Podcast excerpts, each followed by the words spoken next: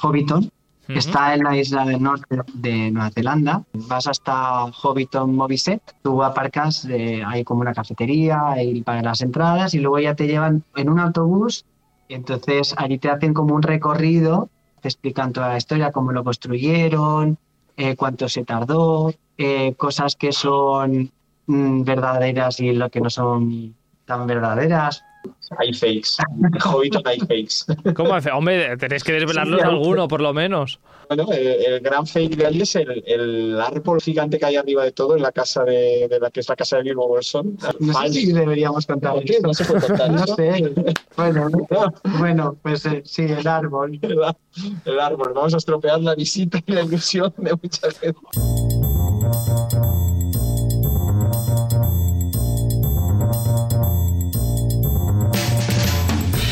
Bienvenidas y bienvenidos de nuevo a este programa, este Stories de Radio Castellar. Este programa que ya sabéis cambiamos de temática cada 24 horas. Aquí Carlos Lecegui al frente del programa, como siempre, con ganas ya de saludar a nuestros invitados de hoy. Es que hoy hablamos ah, de viajes y de un viaje que todavía, que todavía dura. Y es que volvemos a hablar con ah, y a tener aquí como invitados a, a alguien que ya hemos tenido por aquí los últimos meses. Ellos son eh, Joan Marc y Quique de Chip y Chop de Viatge. ¿Qué tal? ¿Cómo estáis? Eh, ¿Cómo esteu? Hola, ¿qué tal? Hola. bien. Bienvenidos de nuevo. Un aplauso. Bueno, decía aquí en el inicio un programa que hay un programa, un, un viaje que, que todavía sigue, ¿no? ¿El vuestro? Sí, sí, sí, sí, aún estamos de viaje. Para quien no lo sepa, Joan Marc... Dime, dime, Quique. No, no, y esperemos que, que dure algo más, eh, lo que se pueda, vamos. Hombre, sí, lo que todo- se pueda en 2024. Toda- todavía están en ello Joan Marc y Quique y es que están haciendo la, la- la vuelta al mundo. Los hemos tenido por aquí cada ciertas semanas. Podéis recuperar los programas de, que hemos tenido aquí con Joan Marc y Quique. Los tuvimos antes de que salieran de Barcelona. Los tuvimos después en conexión en... ¿Dónde estabais en ese momento? ¿En Argentina? En Argentina. En Argentina, creo. Sí. No, en ¿Qué- qué- Chile, en Chile, perdón, en Chile. En Chile. Eh, y ahora ya... eh, ahora están en Vietnam. Sí. Sí, yo, sí, Sí, yo, yo lo, lo pongo en duda siempre porque yo como me equivoco siempre, yo siempre lo pongo en duda. Pero es que ya han pasado por, por Australia y por Nueva Zelanda, se han recorrido en medio Sudamérica. Ah, ¿Cómo estáis, primero de todo? Pues muy bien y muy felices. No, es La curioso, es curioso y siempre lo comento porque cuando conectamos con vosotros, lo- lo primero que se ve son dos sonrisas de oreja a oreja. Ah, se nota que lo estáis eh, gozando esto, ¿eh? Eh, sí, Sí, sí, sí. sí, la verdad es que sí. Sí, realmente nos lo tomamos como, bueno, como lo que es el viaje en nuestra vida. No sé si se vuelve a repetir, bueno, lo dudo, lo dudamos, eso sí, creo que algo, o, o- o igual, de igual manera seguro que no. Yo qué sé, si nos quedan ganas de viajar ya cuando nos jubilemos y tal, pero ya Que sí. que sí, Que sí, que sí. pero que no habrá, pero que no habrá la misma, o las mismas cosas no las podremos hacer de la misma manera, eso es lo que es seguro. ¿Está siendo como, como esperabais? Ah, ¿Mejor? ¿Peor? Eh, pues la verdad, desde la última entrevista con vosotros, eh, ha habido cosas muy, muy buenas y otras pues no tan buenas. Experiencias que uno se imaginaba que estaría súper guay y al final no ha sido tan, tan guay. Pero Bueno. realmente todo es una experiencia y es, es eh, de agradecer vivir toda esta experiencia, la verdad. Ah, vamos a hacer un poco de, de remember de dónde nos, nos habíamos quedado con vosotros y vamos a ir repasando lo que han sido estos últimos meses, estas últimas semanas con vosotros, si, si os parece. Vale. Sí, venga. Perfecto. Decía, es que cuando estuvimos hablando la última vez, que por cierto, hoy estoy solo, ya lo veis, bueno, solo, estoy con Kike, y, con Kike y con Joan Marc, ah, pero normalmente nos acompañan Verónica Paz, del blog de Viajarco de Verónica, y Gloria Rivas, también del blog del Instagram a La Maleta de Glo. No han podido estar hoy por temas logísticos, ah, que tenían, por cierto, muchas ganas de coincidir con vosotros, que no, no ha podido ser, os mandan un saludo, ah, pero nos han dejado como... Entonces un beso enorme para ellas. Nos han dejado Nos como... vamos siguiendo. Nos va- Eso, os vais comentando cositas también y demás. Sí, sí, sí. sí. Eh, nos, nos, han dejado en el buzón de voz algunas preguntas para vosotros que iremos viendo a lo largo del programa. Bueno, en fin, esta aventura que como decíamos, la habíamos dejado como en Sudamérica, en Chile, la última vez que estuvimos hablando con vosotros. ¿Os ibais en ese momento a Argentina o habéis acabado de pasar, de, pasar por Argentina? Em, ¿Era el final de vuestra ruta por Sudamérica? Em, por Sudamérica, sí, en general, ¿cómo acabó la cosa? ¿Bien? ¿Todo bien? todo muy bien, la verdad. Que nos, nos encantó la parte de Argentina, pues es un viaje que uno tiene que ir a visitar a ese país porque es todo muy chulo.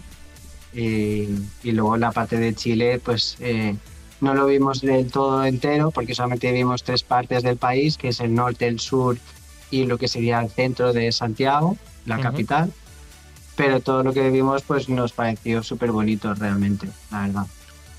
Sí, la primera parte de Argentina además nos recargó mucho de pilas, aquello que habíamos llegado a comentar, que al final de Bolivia, cuando entramos en Argentina estábamos, bueno, que nos pusimos los dos enfermos y todo a la vez, pero que era realmente de, de fatiga bastante, yo creo, de fatiga acumulada y tal. Y luego ahí recuperamos energía y toda la última fase eh, la recordamos, bueno, al salir teníamos como añoranza, tristeza de irnos de, de Latinoamérica por muchas cosas, pero también sobre todo porque la última fase fue, fue muy, muy bonita y muy chula, muchas montañas, paisajes, cosas que nos gustan, buena comida, etcétera, o sea, muy, muy buena gente.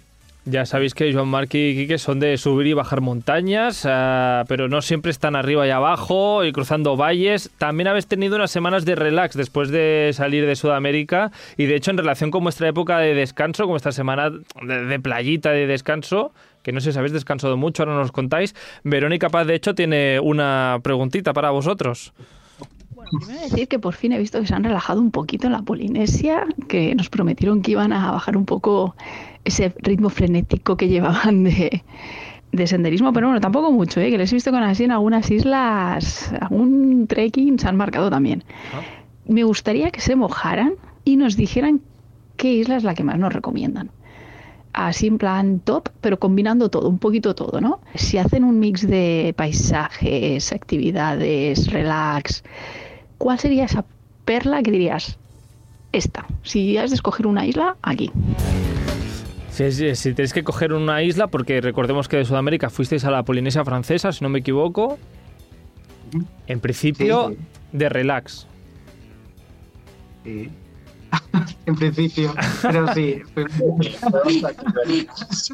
pero sí. Como dice Verónica, como dice Verónica, eh, sí que hicimos nuestros trekkings, algún trekking, alguna actividad. No, Bueno, yo eh, bueno, el 2, el 2. Eh, se relajó un poco más. Eh, bueno, si tuviéramos que elegir una isla, yo creo que estaríamos de acuerdo los dos. Sí. es Facaraba. Eh, Facaraba es pues una isla, no tiene montaña, es totalmente un atolón, muy llano, es súper largo y tal pero tiene todas las condiciones para hacer pues todas las actividades que a nosotros nos gustan en principio, que es hacer snorkel y buceo, playa y de relax, todo un pack. Y realmente es súper bonito. Realmente estuvimos ahí tres días y estuvimos encantados, la verdad. ¿Y que coincide o no? Sí, sí, sí, está. Es que lo tenemos Clarísimo, porque nos, porque fue, nos, nos de sorpresa casi a los dos, porque fue la última isla. Y después de algunas que ya que tenían el listo muy alto. ¿no? Bueno, la más famosa de la Polinesia es Bora Bora, pero también nos había gustado Maupiti, también nos había gustado Tahití. Entonces, eh, el listón estaba bastante alto y parecía que una isla que no tiene montañas y así plana y tal, pues igual la íbamos a ver quizá más aburrida pero, pero para nada. Es que es una isla, o sea, el agua de la parte interior es increíble, tiene unos azules increíbles, bueno, el buceo, la vida marina es increíble. Eh, yo, yo, por ejemplo, no he hecho muchos buceos, pero habré hecho unas 50 inmersiones o así, sin duda es las mejores las he hecho ahí, en Facaraba, o sea, por la cantidad de tiburones que ves, eh, bueno, tiburones a miles, bueno, a miles no sé, pero a centenares, muchísimos y peces en, en corrientes, en aguas clarísimas. Es muy, muy bonito realmente. Y bueno, y con la particularidad además que está, bueno, no hay mucho alojamiento, es caro, pero todo eso queda, lo limita mucho y estás pues muy solo realmente. Además tienes la- una isla que vas en bicicleta de un lado para otro, tienes tus kilómetros, pero bueno, hace 30 kilómetros, pero los puedes hacer en bicicleta y es toda plana. Y es muy agradable, sin tráfico, sin... eh, Es muy re- de relax, es Pero- muy de relax. Es eh, playita, eh, hacer a tu snorkel, ya solamente en la playa ya ves los tiburones pasar a tu lado, entonces es, eh, es como... pero Es y vale la pena pasar por Bora Bora. Claro, hay que pasar por Bora Bora igual, que es la más conocida. Y tiene, ahí sí que hay mucho turismo, eh, y es muy chula. pero es muy bonita. Ahí, ahí sí que hicimos los dos un trekking que es duro, que es subir a la, a la punta, ¿no? O sea, bueno, para quien no lo conozcan, pues si pones una imagen en satélite de, de Bora Bora en el Google, pues ya ves qué forma tan mágica tiene, ¿no? Pues subes a la punta y el paisaje alrededor es, es brutal. La punta de la A montaña. la punta de la montaña. Sí. Y complicada esa subida. Mucho. Complicada, complicada, es toda, toda, es toda con, no sé, la, una hora y media subiendo, trepando con cuerdas, o sea, es con cuerdas. Oh. Gracias a que han colocado cuerdas allí, puedes llegar arriba, si no, y eso sí, un día, tiene que ser un día soleado, si no es, es imposible, porque, porque resbalan ya en un día no- normal. Normalmente te, te dicen que tienes que ir con guía, porque es como que es complicado el camino, etcétera. Y sí que es verdad que hubo pues dos, dos ocasiones de que casi nos perdemos un poco, pero como íbamos con el Max Me, eh, pudimos seguir la ruta y luego empezamos a subir, pero pues por cuerdas, en mitad de la selva. Entonces eh, parece que nunca se acaba y es bastante pues duro y luego bajar también. Pero sí que es verdad que cuando llegas arriba de todo, pues las vistas es que son impresionantes, la verdad. Y además De el premio solo está al final, solo está al final, ¿no? Sí. porque vas por debajo de la selva y no ves nada, nada hasta que llegas eh, a la cima prácticamente. Mm. Con lo cual, si no llegas a la cima, pues te quedas en la espesura del bosque. Ostras. Am, comentabas que ibais con, con más. ¿Cómo es esto? Una aplicación supongo que os va guiando. Ibas Bueno, con te más. descarga el Maps Me, Ah, o si ah. no, pues el kilo. El Maps Me. Vale. em, no, como comentabas que era recomendable ir con guía. Pues- Sí, sí, sí, pero normalmente que la gente, pues que a lo mejor no, no está acostumbrada a hacer trekkings y todo eso, pues es recomendable de que eh, pues con, vayan con guía, ¿no? Eh, Pero claro. la gente que a lo mejor pues ah, es más experimentada o, o sabe hacerlo solo o se atreve a hacerlo solo, pues a lo mejor pues con la aplicación de Wikiloc o el Maps.me, pues lo puedes Sí, las hacer. aplicaciones de internet ahora mismo, como hacen de GPS, en general te sirven en muchos sitios que siempre al final, pues, locales por el negocio, pues siempre quieren ponerte un guía, ¿no? Pero, Pero claro, al final un guía para, para dos personas eh, ahí era bastante caro y no es necesario realmente. Eh, una gran experiencia esta de, de- de subir a lo más alto de- del Bora Bora a una no sé si comparable a una experiencia de vivir eh, Navidad en, en Sydney. No sé cómo ha sido esto del fin de año, Navidad en Australia, en, en otro, ah, en otra temporada que no es la que normalmente estamos acostumbrados aquí en Barcelona. ¿Cómo, ¿Cómo lo habéis vivido todo, todo esto alrededor de la Navidad y cómo lo habéis vivido las fiestas? Bueno, en Sydney estuvimos para fin de año y en. Navidad, lo que es el día de Nochebuena y Navidad, estuvimos en Nueva Zelanda y lo compartimos con dos amigos nuestros de Barcelona, Ah. eh, que, estu- que estuvieron muy bien. Además que hicimos en una, cena comilona para Nochebuena, que estuvimos empachados dos días.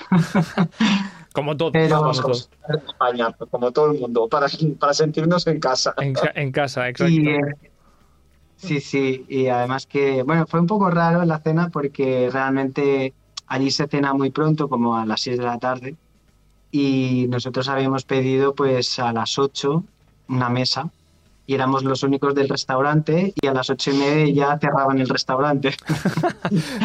Entonces, La cocina, la sí. cocina del restaurante. Entonces, eh, lo que había como una, unas tablets, ¿no? Que tú podías ir pidiendo. Entonces nos dijeron, si queréis comer todo, pues lo tienes que pedir por la, por la tablet. Y entonces empezamos a pedir como locos. Y entonces, sin saber pues cómo sería de grandes los platos. Entonces, eh, Enrique No, pedimos hasta el postre todo seguido para, para tenerlo ya todo antes, porque si no, luego ya no podíamos pedir nada. Y luego, claro, el tamaño de los platos era Con. Sí, o sea que si hubiéramos pedido por orden, seguramente hubiéramos pedido tantas cosas, pero. pero Como en Navidad, como en casa, vamos. que hay 8.000 platos. Pues después de, la Polinesia, pues eh, se plantaron pues en Nueva Zelanda, después Australia. Vamos a, pasar de página, dejamos atrás ya Polinesia y nos centramos en, estos dos países. Y empezando por Australia, aunque vosotros no empezasteis por ahí, pero mira, me ha dado por empezar por Australia a mí, yo no sé. Em, una isla gigante, un país muy grande. Que, si hay que visitar Australia, ¿qué lugar ah, recomendaríais visitar? Uf, pues no lo sé. Yo Sydney, me- a mí me encantó. A mí me encantó Sydney. Y bueno, no- realmente nosotros hemos estado muy poco en Australia, no podemos valorar como a lo mejor en otras ocasiones, pero sí que es verdad que hicimos eh, Sydney, Melbourne, luego hicimos una parte de la, de la Great Ocean Road y luego fuimos a, a Adelaida, ¿no? Eh, solamente visitamos esas, esas ciudades y, y no podemos valorar como un total del país, ¿no? Pero lo que sí que vimos es que es súper moderno, súper...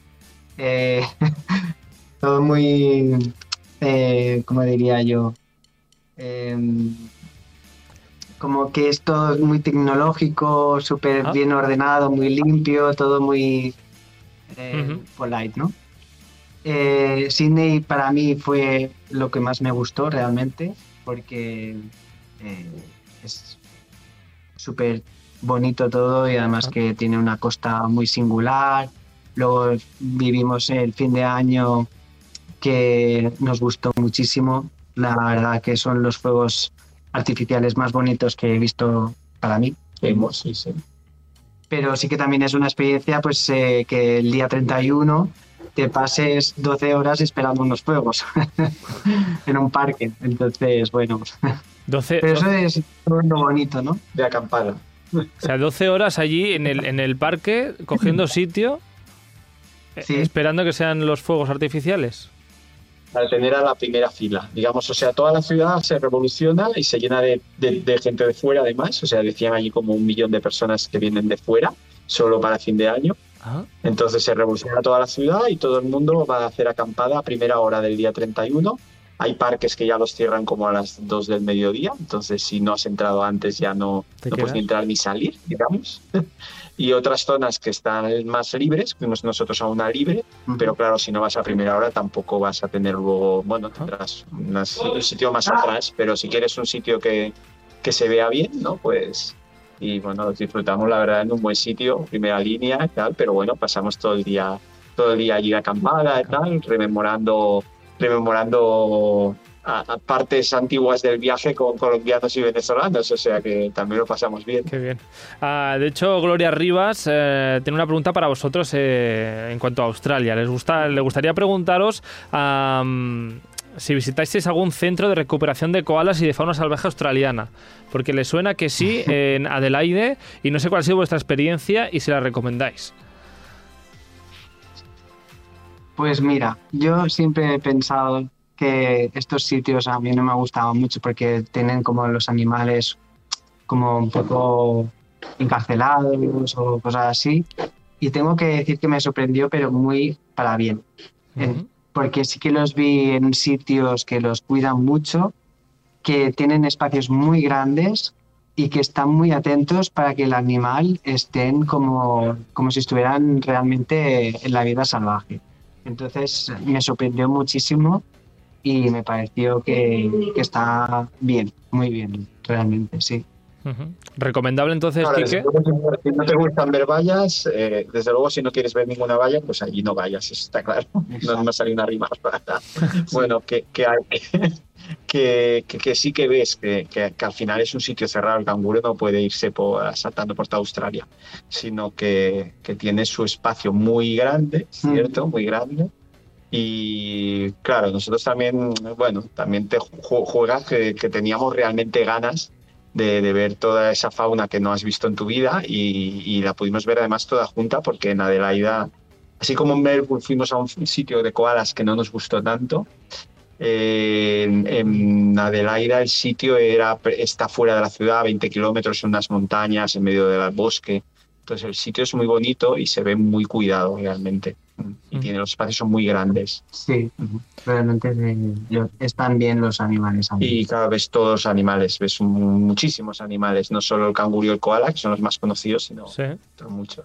De hecho, en cuanto a en cuanto a animales, en cuanto a fauna, justamente Verónica tiene una preguntilla para vosotros. Eh, en, esta parte del viaje, desde que salisteis hasta, de Sudamérica hasta que habéis llegado ahora a Asia, tiene una pregunta de fauna para Quique y Joan Marc. Y en cuanto a fauna, yo creo que son tres, bueno, tres localizaciones top, ¿no? Al final, o sea, Polinesia, todo el tema de lo que es el snorkel, y luego Nueva Zelanda y Australia en cuestión de fauna son brutales. ¿Qué avistamiento les ha causado como más emoción? ¿O les ha sorprendido más? Algo que digas, wow, no, no lo vamos a olvidar, ¿no? En cuanto a avistamientos de animales en naturaleza. Eh, por ejemplo, vi un pequeño vídeo en Nueva Zelanda del, de esta ave que se llama, creo es Kea, que es una ave súper curiosa.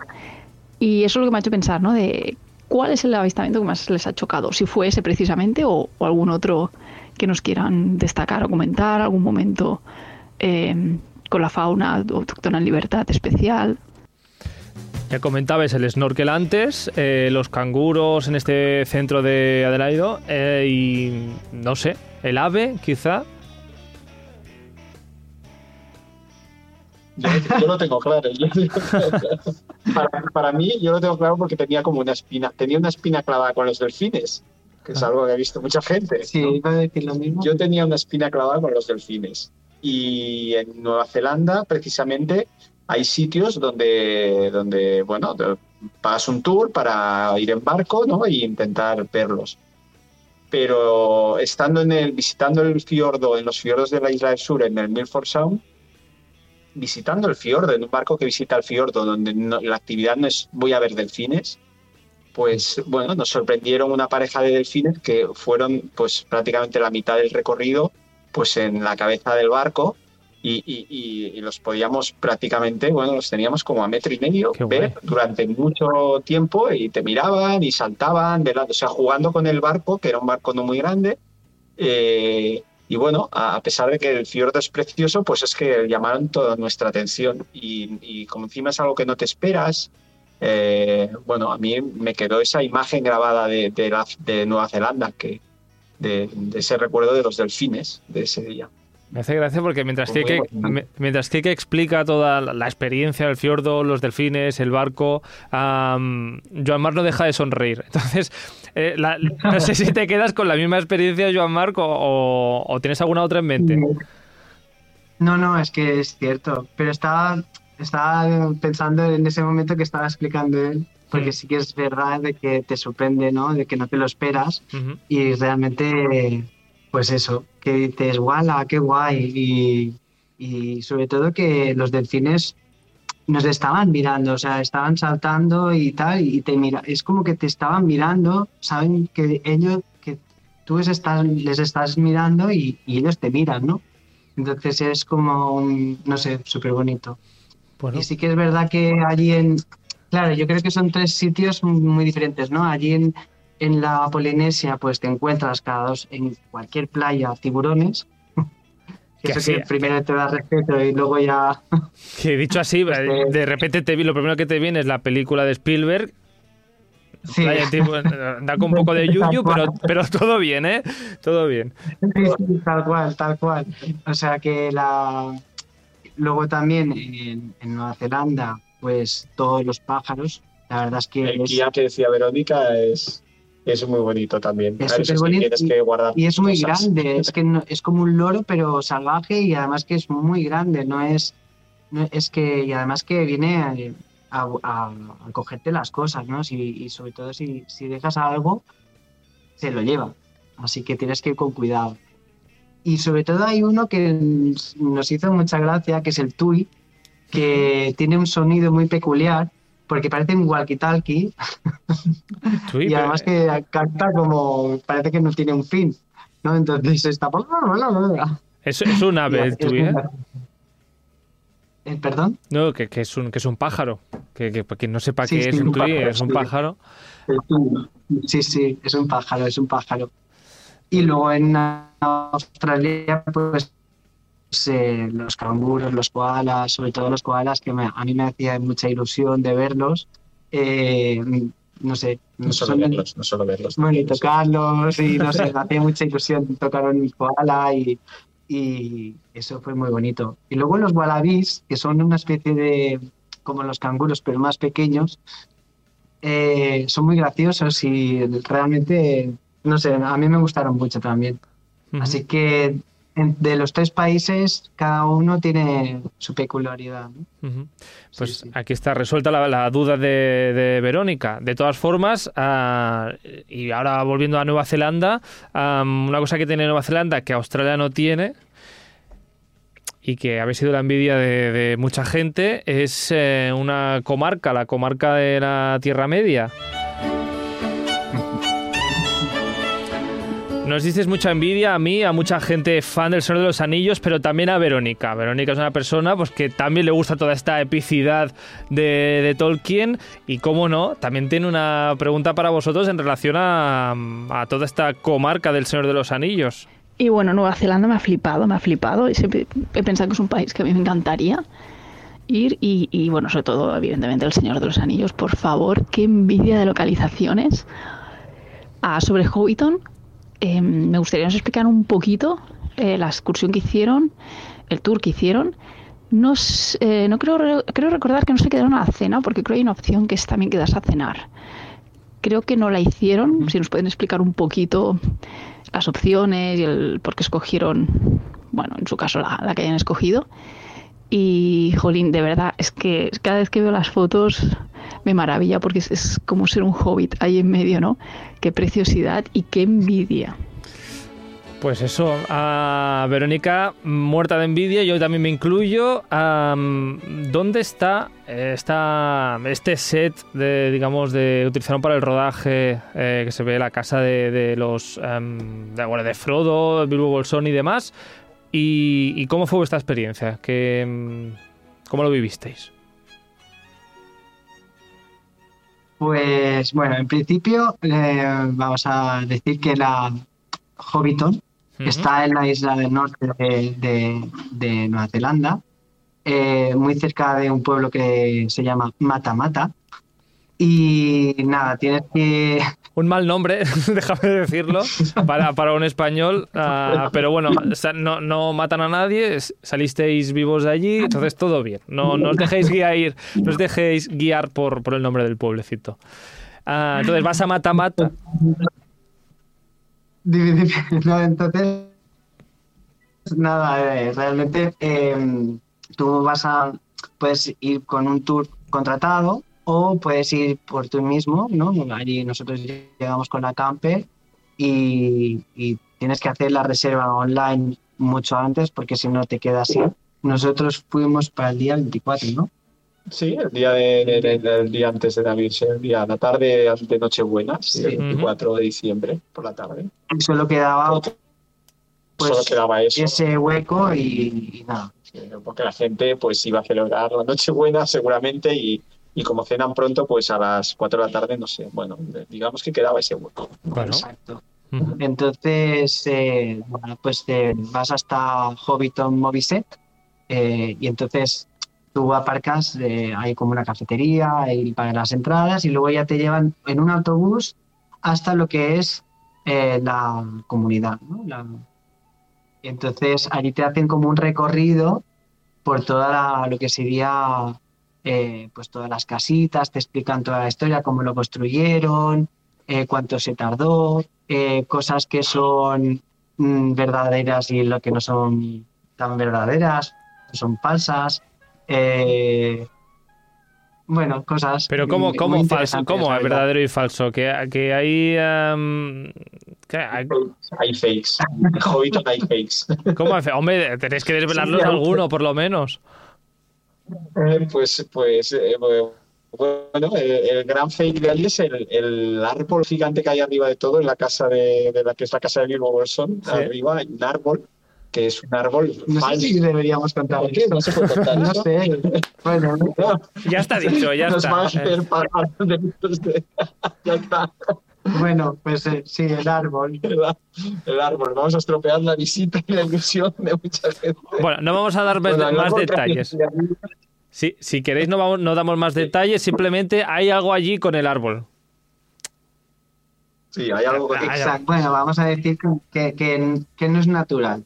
Ya está. Vale, pues ya está. Pero la mayoría de cosas son naturales. Lo que pasa es que hay otras que se han añadido allí que no lo son para, bueno, para que parezca, para que dure para siempre, ¿no? Digamos, y está aquello, pues, Y- realmente impecable. Y realmente parece que son mm, de verdad y, de- y que son reales y la verdad es que es impresionante hasta el mínimo detalle cómo está puesto y, y no sé, es una pasada, sinceramente. Eh, Y además tuvimos suerte, y esto sí que es primicia mundial, tuvimos suerte que a partir del 1 de justo el 1 de diciembre del pasado del año de este año pasado inauguraban la zona interior, una zona interior donde han recreado casas de los hobbits que no salían en la película, esto, el interior.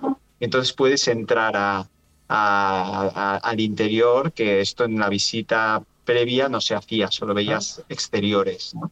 y realmente está cuidado hasta el mínimo detalle. Entonces es un sitio que te puedes hacer miles de fotos eh, y a cual más, más gracioso. Pues la despensa, la cocina, el baño, el escritorio donde podían escribir el libro, eh, todo eso, ¿no? Claro, y- Entonces es como una casa de un hobbit y te pasas por el túnel, no sé, es muy gracioso, la verdad. Y todo a tamaño ardillas chipichop, o sea, que nosotros lo teníamos perfecto. Perfecto, es perfecto para, para vosotros. Sí, sí, sí.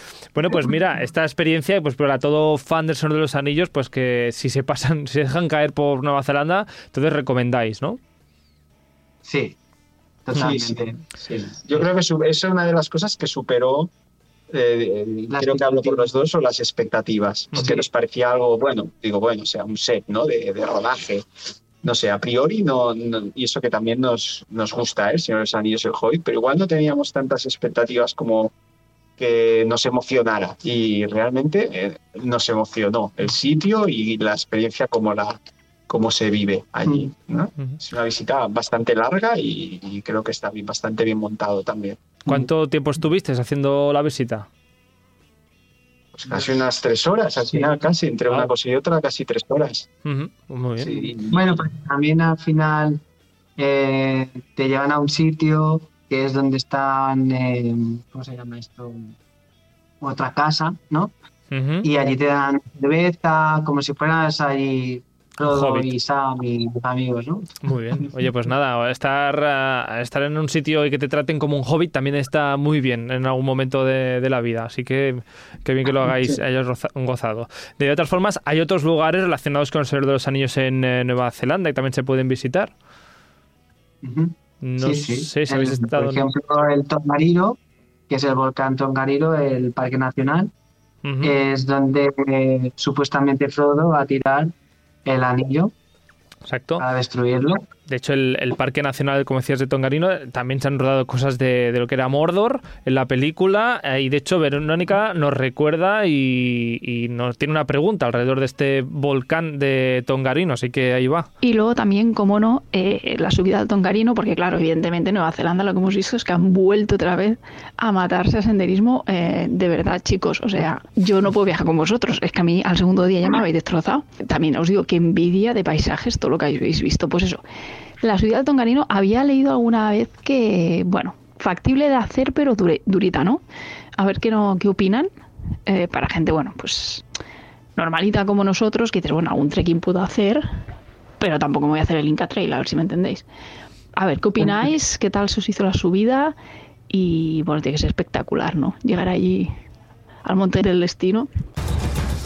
¿Cómo fue esta subida al volcán?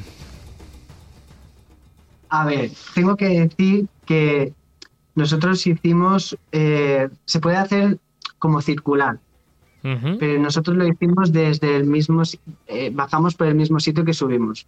Eso, lo- eso primero.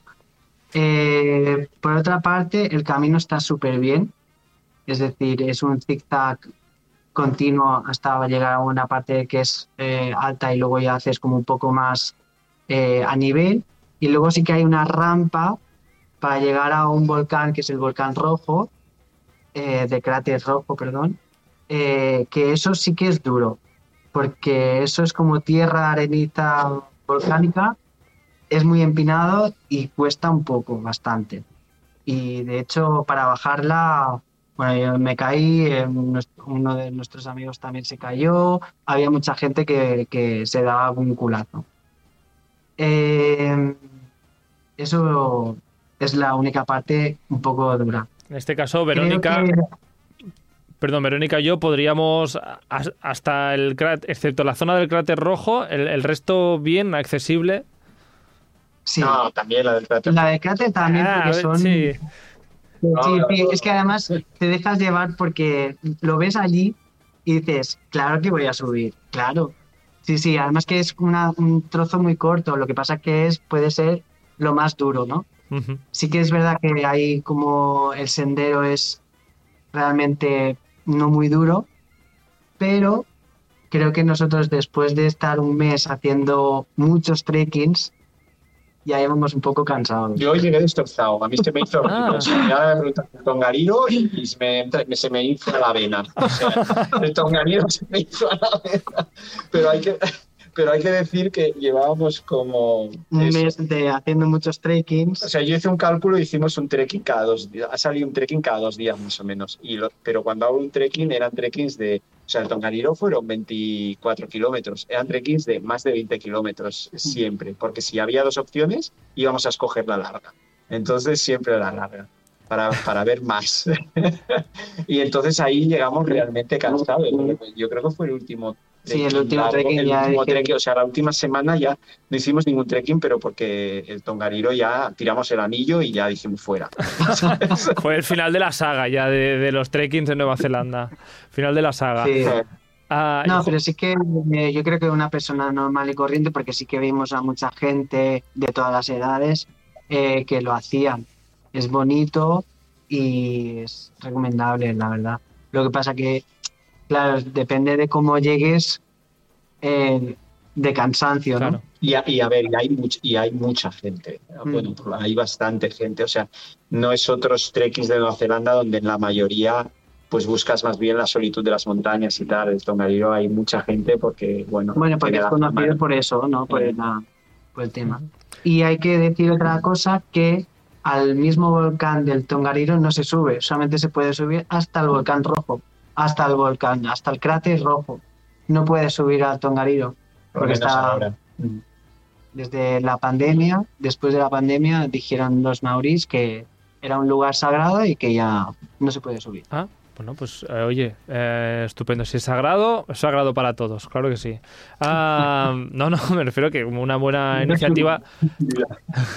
en este caso, el gobierno de Nueva Zelanda no sé si se podría oponer y no se ha puesto. No, ¿No? porque respetan mucho las Por eso. eh, el- a los maurís, sí, sí, es una, una cosa que lo tienen muy, muy clara. Mm, Bueno, que me parece, me parece estupendo. De todas formas, ¿a- ¿alguna otra ruta igual no tan conocida como esta ah, del, de Mordor, de, del Señor de los Anillos en Nueva Zelanda, que quizá recomendáis más y que esté también al nivel eh, mío y de Verónica? ¿A pre- no? La Crepe, sí, sí. ¿A qué pre- es, es- bueno, son cuatro días, eh, pero si se hacen cuatro días, eh, o sea, si encontramos otros viajeros que intentaban hacerla más rápido, entonces es mucho más duro, pero bueno, en cuatro días creo que se puede hacer bien y tiene esos paisajes que eh, tiene esos paisajes que te rememoran un poco, sobre todo una segunda etapa, al Señor de los Anillos, sí, porque vas por la carena de las montañas. No Guay. está rodado ahí, no es un sitio de rodaje, pero, Ujú. Pero sí que te trasladan mucho esos paisajes. De hecho, justamente Nueva Zelanda ya es famoso por eso, ¿no? Por estos paisajes y esta naturaleza que supongo que, que es lo que esperabais también. Mm. Ha sido, Sí, mucha montaña, muchos paisajes que son increíbles realmente, que no ves nada construido en kilómetros, que es todo vegetación, mm, que te encuentras solo realmente, o sea que hay muchas zonas que estás tú solo y no hay nadie más. Entonces es como... Es muy guay. Esa es muy poco poblado, sobre todo la isla sur. Sobre todo la isla sur es muy poco poblada, con lo cual tampoco hay una masa de gente. Hay los turistas y, y tal, pero, pero no está siempre bastante tranquilo en cualquier lado. Puede pecar de tranquilo el viaje en todo caso. Si buscas un via- algo de movimiento, ahí no lo vas a no, encontrar. no va a No. estar, no va a estar. Am, Y en la ciudad tampoco, ¿eh? ¿Y perdona?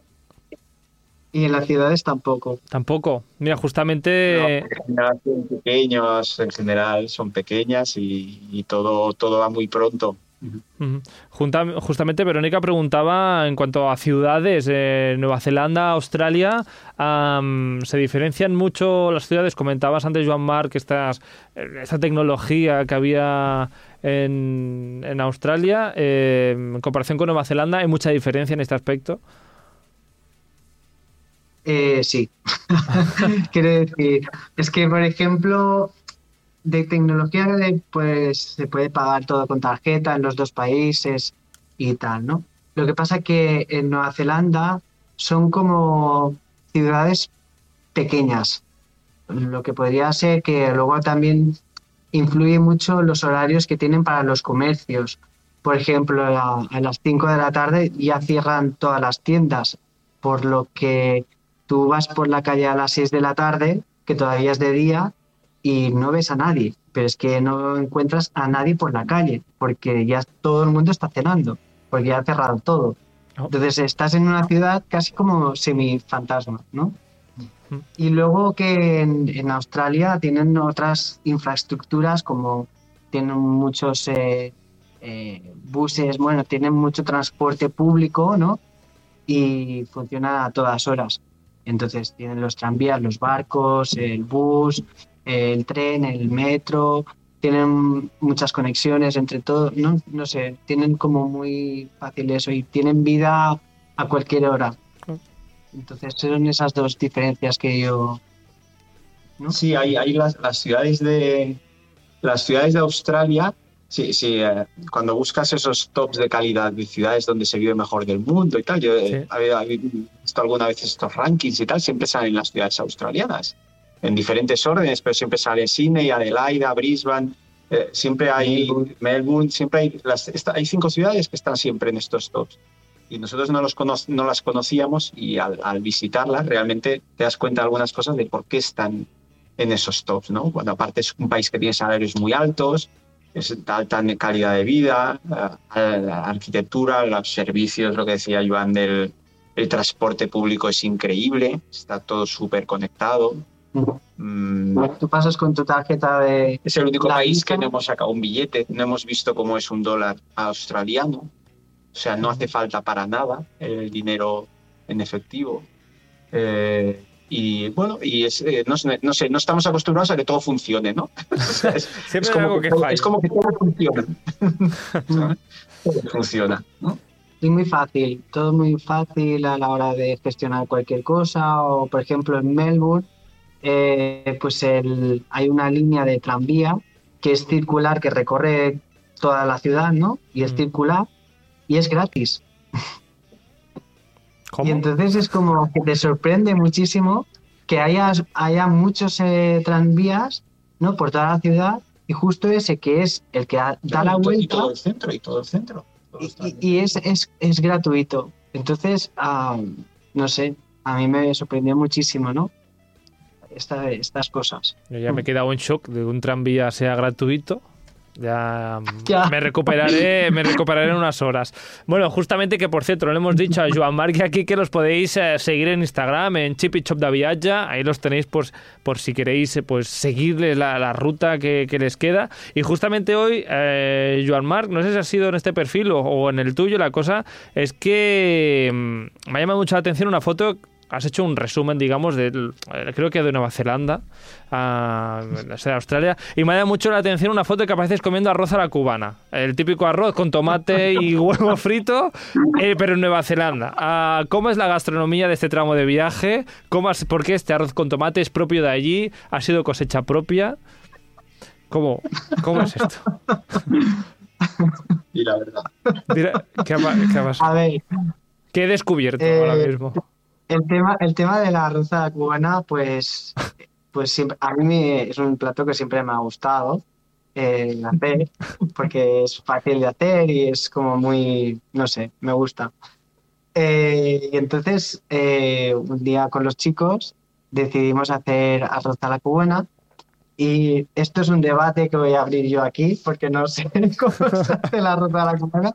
Adelante. Porque yo pensaba que la arroz a la cubana era arroz hervido con tomate frito, el huevo frito, ¿no? ¿Sí? Y yo siempre le he puesto dos salchichas.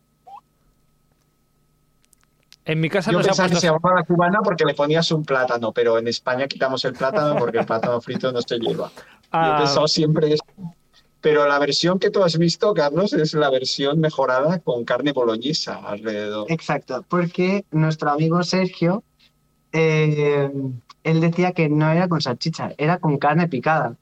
Entonces, ese, esa foto de, de, de la story es un platazo de, eh, creado por nuestro amigo Sergio, eh, que es carne picada. Bueno, me parece que voy a llevar este debate al programa de cocina con los expertos a ver Sí, qué opinan. ya coger este, este audio y este fragmento del programa y, y que debatan ellos. Yo no he visto nunca arroz con cubana con carne. El verdadero arroz a la cubana. Exacto, ¿cómo es el, el de verdad? De todas Con formas, Carne picada con plátano, pues De todas formas, ¿cómo ha sido la gastronomía? Eh, de hecho, a Verónica tenía mucha curiosidad por saber si habían diferencias o no eh, la gastronomía entre Nueva Zelanda y Australia. Siempre se suele juntar estos dos países. Lo- lo- aquí desde, desde Europa lo- hacemos un pack siempre, pero culturalmente, históricamente, seguro que han tenido muchas eh, diferencias, pero gastronómicamente... em, ¿Las podemos separar? ¿Hay algún plato típico de cada país que hayáis probado? Eh, no. no las puedes separar. No las, no las puedes separar y son la misma y es muy anglosajona. Quiere decir que el plato estrella para ellos, para ambos países, es el famoso fish and chips. Vaya. Qué, qué baj- qué bajón ahora de repente. De- Por eso, por eso yo pensaba que la rosa a la cubana era un plato típico que lo comimos más veces que el fish and chips. ahora entiendo la raza de la cubana, claro. De hecho, eh, Verónica preguntaba dónde habíais comido mejor, pero vamos, ha sido lo mismo, ha sido lo mismo. No, Sí. Pues mira, no sé, no sabría decir. Yo creo que el día de Nochebuena, allí comimos un- unas costillitas y comimos muy bien, la verdad. El día de Nochebuena en Hamilton. Pero vamos, costillas a la barbacoa. eh, Sí, sí, sí, Bueno, o sea, co- comida muy americana. Hambur- Hamburguesas, por supuesto, no hace falta decirlo. En los países puedes comer hamburguesas muy buenas y muy malas. Bueno, Sí. si te gusta poco hecha, no la vas a encontrar. O sea, la carne también les gusta hecha. Pero Yo creo que la diferencia realmente entre un país y el otro es que, por ejemplo, en Nueva Zelanda es como mo- más anglosajón, es decir, como mucha carne, hamburguesa, fish and chips y todo este tipo. Y en Australia hay muchísima comida asiática, muchísima. Mm. O sea, yo creo que ahora sí que ha ganado muchísimo terreno ah, la comida asiática, porque viene mucha gente procedente de Asia y te puedes encontrar japonés, coreano, eh, china, de todos los tipos, pero sobre todo de asiáticos, eh, creo. bueno, es verdad, ahora has dicho una diferencia que sí Que es fundamental, bastante- Es fundamental. O sea, que la cocina de los dos países, la típica, es muy parecida, pero lo que comen en cada país es muy distinto, porque en Australia comen mucha más comida asiática, nosotros nos dio la impresión que es más saludable, o sea, que comían más saludable los australianos, mucho más que los neozelandeses, porque no tenían, porque la oferta de Nueva Zelanda es su gastronomía y tampoco mucho más. Pero en cambio en Australia domina mucho más la cocina asiática, entonces sitios de comida vietnamita, de noodles, de, de comida tailandesa, de esto hay muchísimo y además veías que llenaban, los australianos llenaban esos locales, o sea, más que los fish and chips. Justamente, justamente en que es donde estáis ahora, y ya acabando el programa, vamos a encarar el final del programa con, con lo que os viene por delante.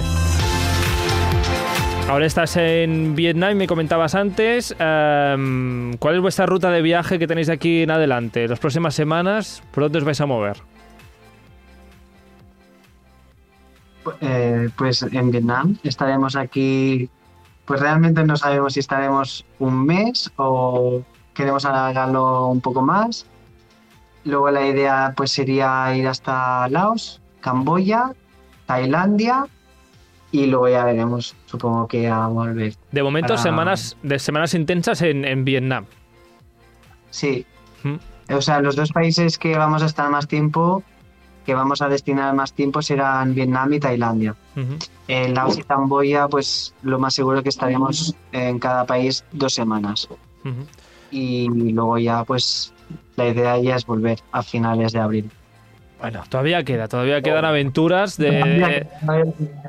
O no, igual no volvéis y seguís dando la vuelta. Ah, Verónica tiene una última y una gran pregunta, una muy importante eh, y que nos interesa, nos interesa a todos. ¿Cómo va el presupuesto? ¿Cómo llevamos el presupuesto? A ver, que sabíamos que al inicio se había descontrolado un poco, lo habían como recuperado. Polinesia Francesa, pues bueno, pues todos sabemos que ahí el presupuesto se dispara y eso supongo que ya lo han tenido en cuenta. Pero bueno, ahora ya llevan muchos meses de rodaje, que ya llevan más de seis meses de rodaje.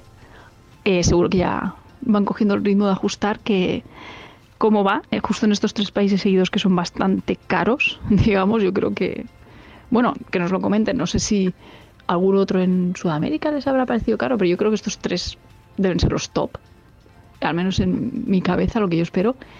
Y bueno, pues ahora creo que ya se van al sudeste asiático, eh, si ya tienen vistas ahí de, de volver a recuperar un poquito, si es que se han pasado del presupuesto. ¿Cómo va el presupuesto? pues súper ajustadísimo.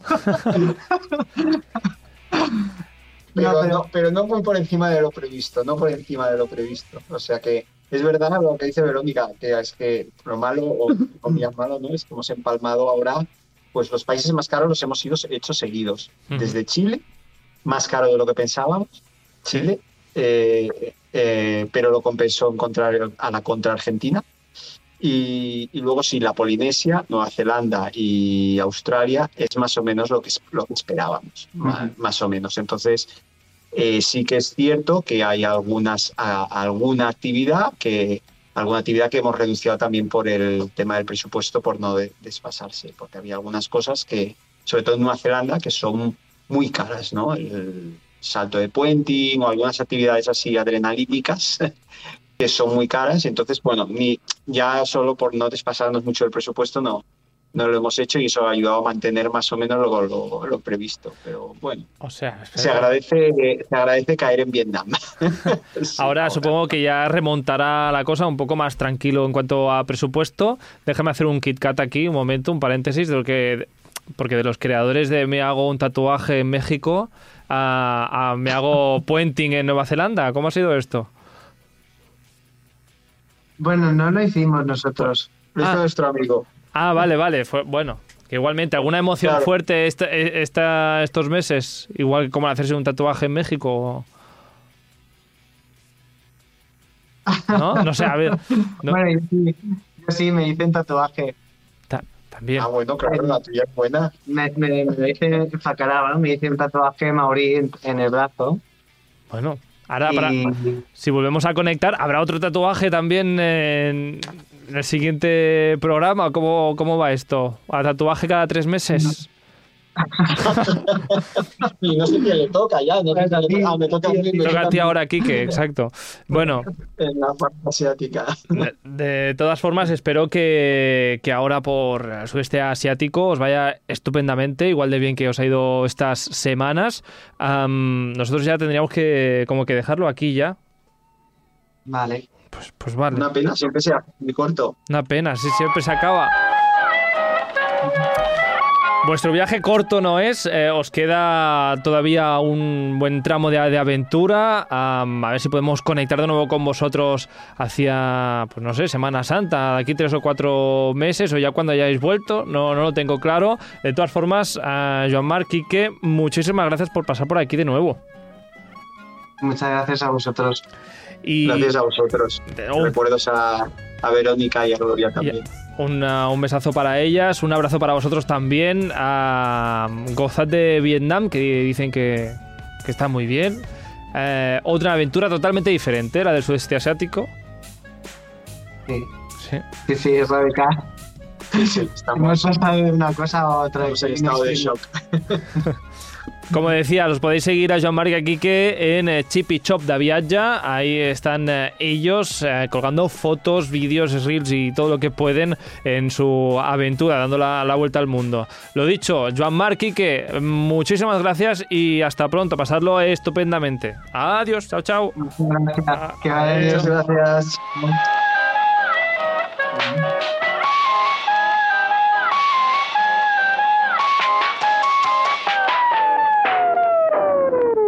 Mm-hmm.